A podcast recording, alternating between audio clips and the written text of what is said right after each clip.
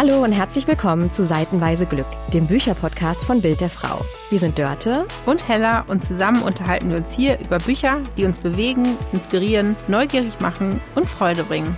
Weil Bücher eben noch mehr Spaß machen, wenn man sie teilt. Und wir lesen lieben. Los geht's!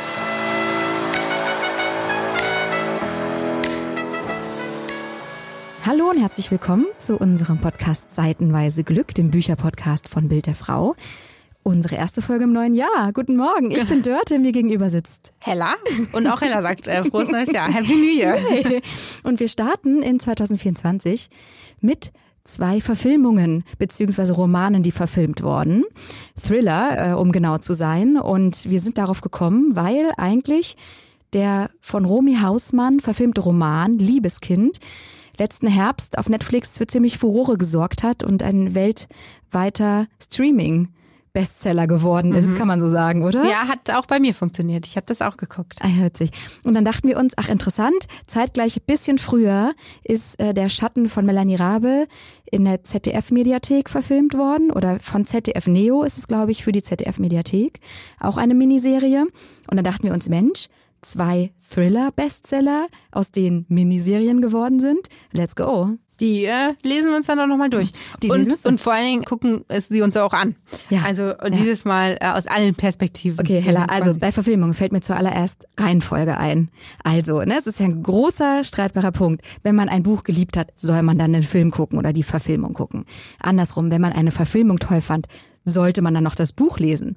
Wie war die Reihenfolge bei dir bei diesen beiden? Also grundsätzlich verzichte ich meistens auf Verfilmung, wenn ich das Buch vorher gelesen habe, ähm, weil ich in, sagen wir mal, 90 Prozent der Fälle enttäuscht war bisher.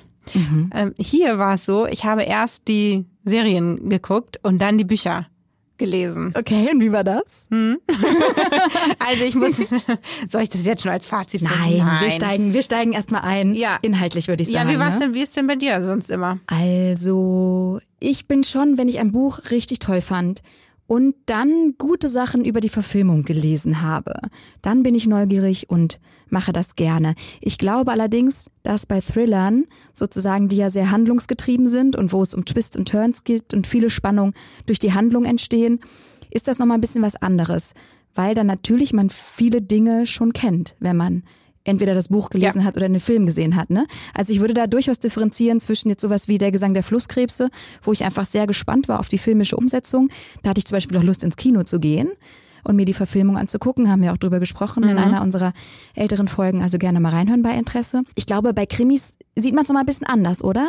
Ja, das glaube ich auch. Äh, vor allen Dingen, weil du ja gerade Gesang der Flusskrebse ansprachst. Es gibt ja manchmal so Settings in äh, Büchern, wo man sich fragt, wie würden die denn das umsetzen im Film? Und dann ist es spannend. Äh, mir ist gerade auch eingefallen, ich habe noch nie das rückwärts gemacht. Ich habe mhm. noch nie eine Verfilmung gesehen und dann gedacht, ach, dann lese ich jetzt aber nochmal das Buch zu. Das war also eine Premiere für mich. Ja, spannend. Lass uns mal gucken, ja. was wir dann daraus mitnehmen. Gut. Wir steigen ein mit Der Schatten von Melanie Rabe. 2020 erschienen, auch ein Bestseller geworden und jetzt frisch verfilmt. Und ich erzähle einmal kurz, worum es in dem Buch geht. Am 11. Januar wirst du am Prater einen Mann namens Arthur Grimm töten, aus freien Stücken und mit gutem Grund. Das sind die Worte, die eine Bettlerin auf den Wiener Straßen zu Nora sagt. Sie begegnet ihr, sie packt sie quasi am Handgelenk, guckt ihr in die Augen und sagt ihr diese Sätze, die in dem Moment wirken wie eine sehr unheilvolle Prophezeiung. Das geht Nora auch so. Nora ist frisch von Berlin nach Wien gezogen. Sie ist Journalistin, hat in Berlin ihr altes Leben aufgegeben, ihren Partner, ihren Job als Redakteurin ihr Leben dort, ihre Bekannten, Freunde und ist nach Wien gezogen und will dort eigentlich neu anfangen. Und äh, ja, der Beginn ist diese unheimliche, unheilvolle Begegnung mit der Bettlerin. Und Nora äh, spürt auch, dass hier was passiert. Und äh, sie beginnt zu recherchieren. Sie hat bei einem Magazin angefangen zu arbeiten in Wien und äh, ja, ist sowieso am Leben von Obdachlosen interessiert, schlägt eine Reportage vor und begibt sich in die Recherche, auch um dieser Begegnung auf dem Grund zu gehen. Und wer ihr noch begegnet, ist genannter Arthur Grimm, den kannte sie vorher nicht und plötzlich läuft er ihr an verschiedenen Stellen auf verschiedene Art und Weisen in Wien über den Weg. Und ähm, ja, es entsteht ein mysteriöses Netz und Nora gerät auch immer mehr in die Fänge dieser Theorie, ein bisschen auch in die Fänge ihrer eigenen Recherche. Und schnell wird klar, da holt sie etwas ein, nicht nur ihr Leben in Berlin, sondern auch ein furchtbares Erlebnis aus ihrer Vergangenheit mit ihrer besten Freundin Valerie. Und so langsam bekommt man als Leser, Leserin immer mehr mit, wie Nora da in einen Strudel in Wiens Straßen gerät, würde ich sagen. Wie ging dir das, mhm. Hella? Also erstmal hatte ich dachte, obwohl es ja ein Thriller ist und auch die Verfilmung, hatte ich danach Lust nach Wien. ja. Komisch, ne? Ja, aber ich finde, Wien wird doch schon, aber auch als Wund, also morbide, ne? Das ja. schon, das wird doch immer wieder klar, dieser morbide Charme von Wien, die Kaffeehauskultur, mhm. aber auch so ein bisschen die moderne Szene, finde ich, dadurch, ja. dass das Buch sehr äh, modern geschrieben ist, dass die Perspektive von Nora junge Journalistin, Anfang 30, glaube ich, würde hätte ich sie jetzt eingeschätzt, ja, ne? Genau. Das ist ein sehr modernes Setting. Ich finde, das hat mich auch sehr abgeholt von der Sprache her, von dem Leben, das sie führt. Ich fand es auch faszinierend. Ja, ne? Fand ich auch. Also gut, vielleicht zum äh, Prater nicht, weil. Wir haben ja in Hamburg den Dom. Ja, Hamburg, ja das reicht. Das ja. reicht ja noch. Ja. Also ich habe ja, wie gesagt, vorher die Serie geguckt und dann habe ich das Buch ähm, gelesen und ich muss schon sagen, natürlich ist es die gleiche Grundstory, mhm. aber es ist schon wahnsinnig viel anders ja. in der in der Verfilmung. Also ich will nur mal ein paar Beispiele nennen. Mhm. Im Buch hast du ja gerade schon gesagt, passiert etwas im Februar. Mhm. Im, in der Serie ist es August. In Wien ist eine tropische Hitze. Ähm, das zum Beispiel im, in der Serie ist äh, Nora auch 30, im Buch 34. Also es immer wieder kommen so Kleinigkeiten, wo sein, das, das ist schon viel anders äh, gemacht worden. Wahrscheinlich um Wien jetzt im Winter ist vielleicht auch nicht so hübsch darzustellen in der Serie. Keine Ahnung, habe ich jetzt nicht rausgefunden, warum die das, das umgesetzt ich, haben. Das fand ich ganz interessant vom Setting her, weil das ja schon grundlegend andere Bilder sind. Mhm. Ne? Also im Buch haben wir immer wieder diese Bilder von, es ist kalt, es wird früh dunkel. Ja. Äh, sie zieht sich den Mantel fester um den Körper, diese ganzen Sachen, die sozusagen auch beschreibend durch das Setting Winter entstehen. Und im Film ist das der komplette Gegenteil. Schweißperlen, wirklich oder? Hitze, so dieses schwüle Zwielicht herrscht da ganz viel, oder? So die Farbe in der genau. Verfilmung. Und wir sehen auch Nora zum Beispiel oft komplett durchgeschwitzt. Mhm. Und da habe ich mich gefragt, vielleicht ist das aber auch ähm, nicht nur, ne, dass natürlich die Sommerbilder schöner sind als Winterbilder, aber so es könnte ja dann auch eine Mischung aus Hitzeschweiß und Angstschweiß sein. Ja, ja. Ne? Das, aber das ist mir schon aufgefallen, dass da doch einige, einige grundlegende ähm, Unterschiede ja. sind. Es geht auch an einem Punkt um einen Abschiedsbrief von Valerie, denn Valerie hat sich als Teenager selbst das ähm, Leben genommen und diese, so ein Brief kommt im Buch und in der Serie an verschiedenen Stellen und verschiedenen Formen und an verschiedene Adressaten vor. Mhm. Und das, also da, da entsteht ja eine ganz andere Dynamik dann in der Serie. Ja. Also das fand ich schon auf, auffallend. Ja. Ich habe festgestellt, bei beiden Romanen, aber bei dem nochmal spezieller, dass ja in dem Buch auch eine ganz spezielle Spannung entsteht, dadurch, dass sich da noch eine andere Perspektive einschleicht. Also mhm. eigentlich ist es ja. eine klassische Sie-Perspektive. Also wir von Nora wird in der dritten Person gesprochen, aber es ist, ne, wir sehen ihr Innenleben, wir lernen ihre Gedanken kennen, wir begleiten Nora und Noras Gefühle und Gedanken in diesem Roman äh, zwischendurch auch abgesetzt durch eine andere Schriftart, durch einen anderen äh, Print schleicht sich so eine Perspektive ein von jemandem, der aus der Ich-Perspektive erzählt und sie offensichtlich beobachtet mhm. zum Beispiel. Und da habe ich gesehen, ja, das, das erzeugt im Buch wahnsinnig Spannung, weil man merkt, ach, wer ist das denn jetzt? Und was schreibt er über sie oder sie?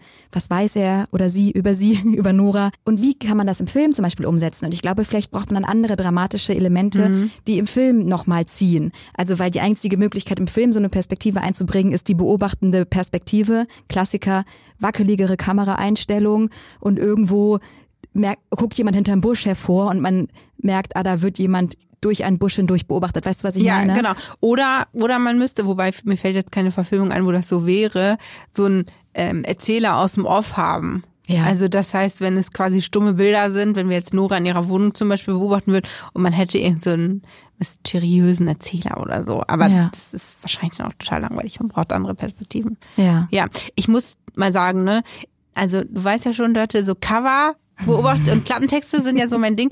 Aber wir haben, du hast ja gerade ähm, schon mal Gesang der Flusskipse an, da waren ja angesprochen, da waren ja auch Gedichte drin. Da habe ich ja schon gesagt, damals so, nee, kann ich drauf verzichten.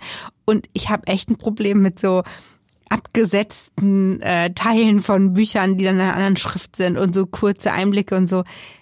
Nee. Hat dich das da gestört? Ja, das hat mich gestört. Nee, mich eigentlich nicht. Ich finde jetzt, ich finde nicht, es hätte jetzt nicht unbedingt eine andere Schrift sein müssen. Ne? ich glaube, das ist das. Ja, das kann sein, Ja. weil das ist sozusagen nochmal ja eine zusätzliche Hilfe für die Leserin, den Leser. Ja, aber es unterbricht den Lesefluss und ich glaube, das stört mich. Genauso wie wenn E-Mails abgedruckt sind, SMS abgedruckt sind Ja. und so. Ja, ich habe da, glaube ich, so einen Tick. So. Ja, aber ich glaube zum Beispiel, das sieht man ja auch, apropos Verfilmungen, immer mehr in Serien, dass Nachrichten aufploppen, eine Ja. Rolle spielen, vorgelesen werden oder sowas. Das ist ja natürlich so ein integraler Bestandteil unseres Alltags inzwischen und treibt ja auch in unserem eigenen Alltag immer mehr Handlung voran. Das heißt, da stehen sowohl äh, Regisseure filmischer Art und Autorinnen vor einer Herausforderung, Ja. nämlich wie implementiert man das in ein Buch oder sowas, ne? Weil guck mal, wie viel bei uns über Texte passiert, wie, wie viel Liebesdinge da ausgehandelt werden, wie viel Verabredungen getroffen werden, wie viel Gespräche, Streits, ne, Ja, Philosophien, klar. so, das ist ja ganz krass. Und wie kann man das in den Film, in den Buch implementieren? Ich finde, das sieht man gerade ganz viel, auf was für unterschiedliche Art und Weisen das gemacht wird. Oder wird es einfach ignoriert? ne? ja, genau. Nee, weiß ich nicht. Also es stört mich auch in Filmen und Serien. Ah, Oder okay. wenn dann an der Seite wieder so ein Instagram-Feed aufploppt und nee. Ja. also, aber das ist nur eine, meine persönliche Meinung. Das Ja, ja. Äh, mögen ja einige auch mögen. Ich bin bei dir. Ich hätte das auch nicht in einer anderen Schrift gebraucht. Also ich finde die Perspektive eine interessante und spannende und finde das auch irgendwie, das lockert nochmal den Erzählfluss auf, finde ich, ne, mit dieser unterschiedlichen Perspektive da drin und bringt auch nochmal zusätzliche Spannung. Aber ich hätte es nicht in einer Nee. anderen Schrift gebraucht. Ich hätte das auch so verstanden. Ja. Ja. Genau. So. Und jetzt haben wir noch einen zweiten Roman. Genau, Liebeskind von Genau. Romy Hausmann. Und bevor der kommt, könnte hier Werbung kommen. Und jetzt ist sie auch schon wieder vorbei und Hella fasst einmal kurz zusammen, worum es in Liebeskind geht. Der Thriller von Romy Hausmann, Liebeskind, beginnt mit einer sehr düsteren äh, Szene. Und zwar befinden wir uns in einem ja, abgedunkelten Verlies. Die Fenster sind mit Brettern verschlagen. Ähm, es ist eine ganz gruselige Atmosphäre, denn in diesem Verlies ist eine Frau eingesperrt, zusammen mit zwei Kindern, nämlich Hannah und Jonathan. Und wir erfahren aus den Gedanken dieser Frau, dass sie nicht nur körperlich schon verletzt ist, ähm, sie hat eine Wunde an der Stirn, äh, sie hat Zähne verloren und es geht ihr wirklich elend, denn sie ist hier eingesperrt, nachdem sie entführt wurde. Und wir erfahren aus ihren Gedanken, dass sie eigentlich alles daran setzen möchte, jetzt ihren Entführer umzubringen. Und dann wechselt es. Wir sind plötzlich in einem Krankenhaus, denn Lena wurde eingeliefert. Lena hatte einen Autounfall und ihre Tochter Hannah ist bei ihr. Und Lena ist genau besagte Frau, die entführt wurde und bei dem Versuch, sich selbst zu befreien, ist sie in einem dunklen Wald vor ein Auto gelaufen. Äh, ihre Tochter Hannah ist ihr hinterhergelaufen und ist dann auch im Krankenhaus ähm, ja, dabei und mit eingeliefert worden. Dann gibt's noch eine andere Perspektive, nämlich die von Lenas Vater, der seit Jahren verzweifelt nach seiner entführten Tochter sucht, dabei so ein bisschen seine Ehefrau vergisst. Ähm, ja, und dann, als er die Meldung bekommt, ist seine Frau eingeliefert worden in ein Krankenhaus nach einem Autounfall, macht er sich zusammen mit seiner Frau natürlich sofort auf den Weg in der Hoffnung, seine geliebte Tochter lebend wieder in die Arme zu schließen. Doch im Krankenhaus kommt raus, das ist gar nicht Lena. Sie sieht Lena nur verdammt ähnlich. Und dann stellt sich die Frage, wer ist diese Frau und konnte sie ihrem Entführer tatsächlich entkommen? Und warum heißt sie Lena? Warum heißt sie Lena? Warum sieht sie so ähnlich aus wie die vermisste Lena? Fragen über Fragen, die sich in Liebeskind stellen. Hast du die Serie vorher geguckt? Ja. Ja. also ich habe, lustigerweise war meine Reihenfolge bei Der Schatten. Da habe ich auch erst ähm, die Serie geguckt, weil ich den Trailer sehr spannend fand. Und äh, dann das Buch gelesen und bei Liebeskind habe ich erst das Buch gelesen und dann die Serie angefangen, muss ich sagen. Ich habe die ersten zwei Folgen geschaut, um so ein Gefühl dafür Ja. zu bekommen, auch jetzt hier für den für die Aufnahme. Ja, Wahnsinn. Ich war da, um ehrlich zu sein, nach dem Lesen gespannt drauf, wie man das umsetzt, weil es ja doch nochmal eine weniger stringente Erzählweise ist als in der Schatten, dadurch, dass sich das so mosaikhaft auch zusammensetzt, mhm. die Perspektiven. Also man ist da als Leser, Leserin eigentlich nach jedem Kapitel, zumindest am Anfang, steht man vor mehr Fragezeichen, oder? Mhm. Mhm. Das äh, stimmt. Und es wird eigentlich immer spannender und spannender und man muss für sich selber dann auch diese Perspektiven zusammensetzen und denkt immer wieder, ach, okay, so ist das und so ist das. Ich möchte jetzt nicht spoilern, deswegen ein bisschen verklausuliert. Aber, und das nochmal, wie setzt man das erzählerisch um? Und ich glaube, ein wenig wurde das in der Serie, zumindest war das jetzt erstmal mein Eindruck, gelöst, dass die unterschiedlichen Folgen immer ein bisschen einer unterschiedlichen Perspektive folgen. Oder äh, habe ich das falsch wahrgenommen? Die heißen das Haus. Und ja, ich, genau. Ne, also sie sind nicht nach den Personen benannt, wie im Buch. Im Buch lesen wir immer Hanna, Hanna Lena. Lena, Matthias, Lenas Vater etc. Und das Buch verfolgt die verschiedenen Perspektiven. Und ich war sehr gespannt, wie man das filmisch umsetzen mhm. kann. Also man hätte es ja so lösen können, dass zum Beispiel jede Folge sozusagen eine Stimme ist und man das am Ende erst richtig erfährt. Aber es ist schon noch mehr verwoben worden in der Serie auch, ne, mhm. vom Erzählstrang her. Ja, auf jeden Fall. Von daher fand ich da diese Reihenfolge gut. Erst Liebeskind das Buch, dann Liebeskind mhm. die Serie weil ich es wirklich auch spannend fand, mir mal anzugucken, wie das filmisch gelöst wurde da. Mhm, mhm. Also es gibt ähm, zwei Dinge, drei Dinge. Drei Dinge. Okay, also erstmal hatte ich folgendes, Eins. folgendes Problem bei der Serie, aber das ist, hat überhaupt gar nichts mit dem Buch zu tun und mit der Art und Weise der Verfilmung, sondern, also in der Verfilmung hören wir ganz oft die Stimme des Entführers. Wir sehen auch äh, ihn, aber nie sein Gesicht. Ich habe sofort die Stimme dieses Schauspielers erkannt und dann wusste ich sehr schnell, wer der Entführer ist, weil ja das Leben der einzelnen Personen, das Umfeld und so auch immer mal gezeigt wurde und dann kommt der halt vor. Ach krass. So, das war total doof. Also ich habe da gerade eine Vermutung. Ich habe auch seit der ersten oder zweiten Folge eine Vermutung. Mhm. Bin mir aber nicht sicher, ob das. Ich ja. habe auch versucht, die Stimmen zu vergleichen. Ich, mir ging es nicht so. Also ich kannte diese Stimme einfach aus anderen, äh, so. äh, aus anderen Serien und, und Filmen und so. Ach, und deswegen, weil du so ein Profi bist. Das lassen wir mal so stehen. genau. Nee, so, aber äh, das war das war doof. Ach, okay. Das war total doof. Das führt aber zu der Tatsache, dass natürlich also echt eine Creme de la Creme Schauspielerinnenbesetzung finde ich da ist. Man erkennt super viele Schauspieler mhm, mhm, äh, aus anderen äh, Filmen und Serien, deutsche Schauspielerinnen. Äh, und ich finde wirklich sehr viel auf den Punkt besetzt, finde ich ganz toll. Mhm. Dann, was ich äh, im Film besser fand oder in der Verfilmung, in der Serie besser fand als im Buch, in der Verfilmung wurde ziemlich deutlich, in was für ein Sog des Entführers, so muss man sagen, Lena gerät. Also, dass sie, ich weiß nicht, ob man das schon Stockholm-Syndrom nennen würde, also wo, wo ja ähm, entführte Personen oder Opfer irgendwie ihren Täter sympathisch finden. Nee. Aber das, also im, im Buch kommt es überhaupt nicht vor. Ach, Aber in, in der Serie kommt es zum Ende ganz, ganz stark ja, vor. Ach, okay, siehst du, ich habe jetzt nämlich ganz automatisch mhm. über das Buch überlegt und habe gedacht, nee, das ist, kommt im Buch gar nicht Aber raus. Ich kann dir erklären, woran das liegt. Ja.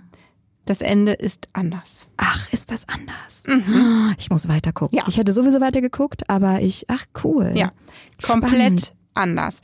Ich finde allerdings, dass der Rest der Verfilmung super nah am Buch tatsächlich dran ist. Okay. Bis auch irgendwann ähm, das müsstet ihr euch jetzt angucken und dann parallel lesen, aber irgendwann wird ja klar, wer, wer steckt hinter dem Ganzen und äh, wie ist das Ende und dann ist es schon anders. Aber sonst, und das möchte ich positiv hervorheben, im Vergleich dieser beiden Bücher fand ich, dass das doch recht nah dran ist. Hat mir dann besser gefallen tatsächlich. Ach, okay.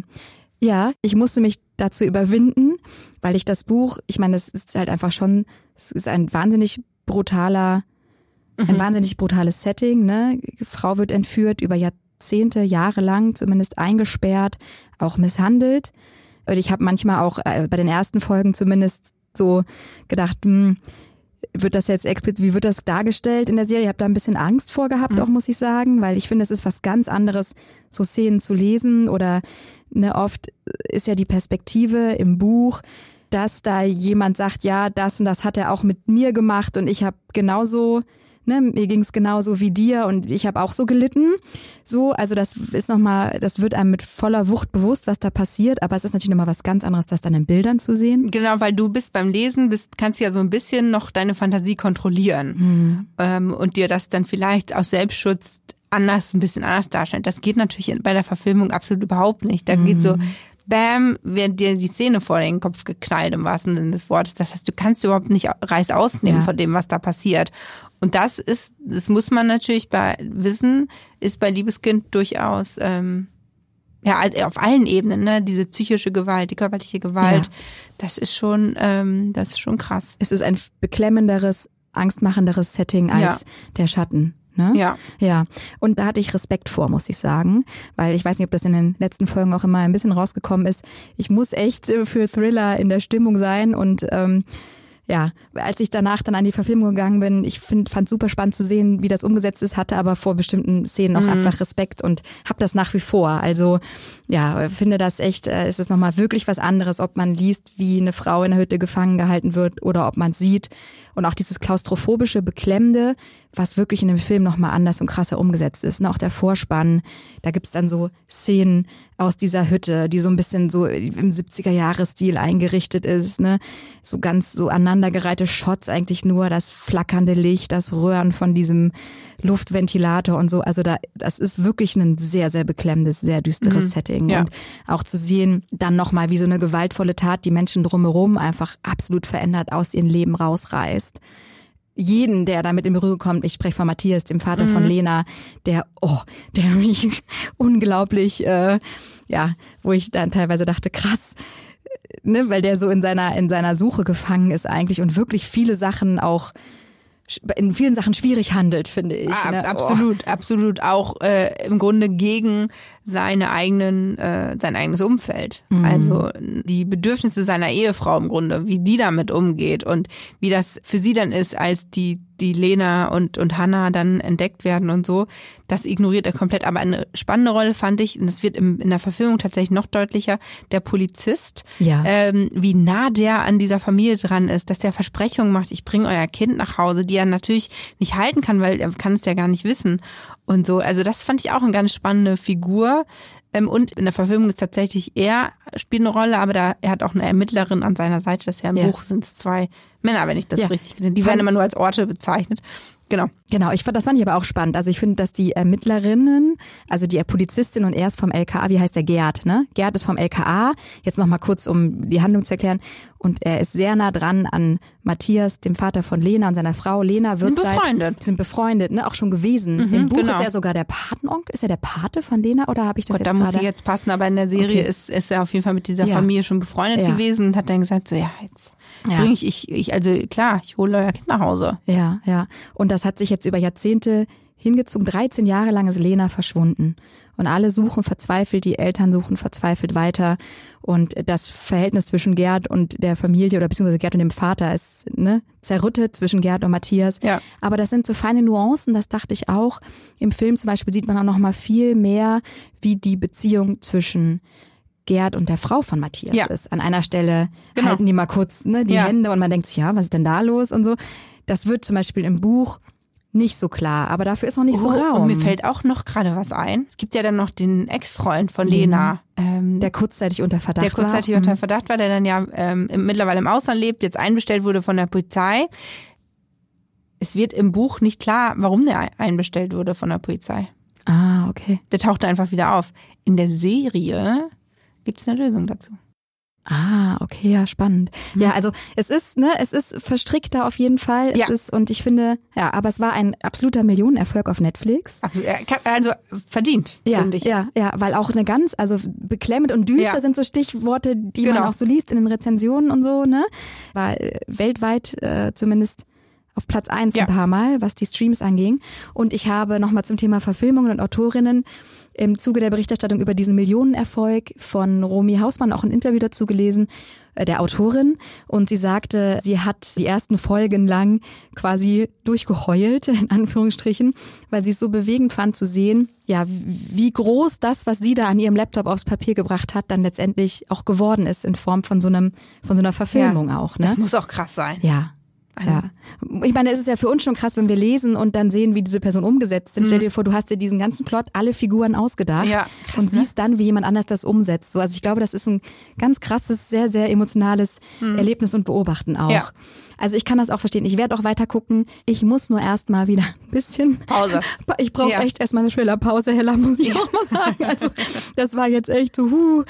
Die, das war, äh, also waren Harter zwei Tobak. Bücher. Hm. Ja. Abschließend, Hella, die Vergleichsfrage. Wir haben gerade eben über sozusagen die Reihenfolge von erst lesen und dann schauen gesprochen. Bei welchem der beiden Bücher würdest du denn tatsächlich jetzt einer Freundin empfehlen, zuerst die Serie zu schauen und dann das Buch zu lesen? Bei Liebeskind, Ja? finde ich, kann man das machen. Äh, erst gucken, dann lesen. Bei der Schatten würde ich es ich's definitiv anders empfehlen. Ja? Andersherum. Erzähl mal, warum.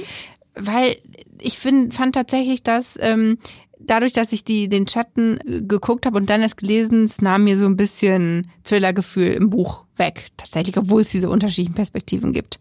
Also, und das hatte ich bei Liebeskind nicht. Okay. Meine Vergleichsfrage an dich. Von welcher Autorin würdest du denn gerne noch ein zweites Buch lesen? Ich habe von Melanie Rabe Der Wald gelesen, auch Mist. in der Tat, bevor äh, ich Der Schatten gelesen habe. Ich würde als nächstes in der Tat, glaube ich, wenn ich wieder Thriller bereit bin, noch eins von Romy Hausmann lesen. Ich habe aber auch gelesen, dass ein zweiter Roman von ihr auch verfilmt wird. Und vielleicht würde ich mir den noch in der Tat angucken und dann lesen. Das weiß ich noch nicht, aber ich glaube ja. Ja, ganz spannend übrigens. Beide Autorinnen, ne, deutsche Autorinnen, sehr erfolgreich in den letzten Jahren gewesen mit Thrillern und Krimis. Beide 1981 geboren. Also das ist ein sehr, sehr ähnliches Setting. Ja, guck mal, ein Ja. Ge äh, Geburtsjacker-Thriller-Autorinnenjahrgang. auf jeden Fall. Falls ihr noch andere Lesetipps braucht, kommen hier noch ein paar Ideen für euch. Lesetipp. Hallo, ich bin Almut Schnering, Autorin von Die rosa Hellblau-Falle und vom Kinderbuch Flausch. Und mein Lesetipp ist das Buch Ich bin Zirze von Madeleine Miller. Das ist ein ziemlich dickes Buch und trotzdem immer noch nicht dick genug, denn ich fand es total spannend. Es spielt in der griechischen Sagenwelt, in der griechischen Antike zwischen den Göttern und man bekommt aber einen ganz anderen Blick darauf. Ich fand das früher langweilig, jetzt finde ich es total spannend.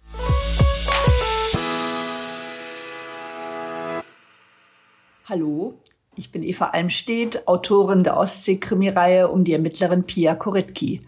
Seit 2022 lasse ich in Akte Nordsee auch an der anderen deutschen Küste ermitteln. Mein Buchtipp ist Clanlands von Graham McTavish und Sam Ewan. Allen Fans der Outlander-Reihe von Diana Gebelden sind die Autoren sicherlich ein Begriff. Es geht um eine Reise der beiden Schauspieler, die übrigens beide echte Schotten sind, zu verschiedenen Schauplätzen der Outlander-Reihe. Sie fahren in einem alten Wohnmobil, benutzen auch Fahrräder, Kajaks, trinken jede Menge schottischen Whisky und treffen dabei lauter spannende und skurrile Menschen, die irgendwie mit der Verfilmung zu tun haben. Herausragend finde ich den Humor und gerade McTavishs Anmerkung zu den Dreharbeiten und seine Sicht auf die blutrünstige schottische Geschichte. Ich fand Clanland so lustig, dass ich des Öfteren laut gelacht habe. Also eine große Empfehlung für einen gemütlichen winterlichen Leseabend.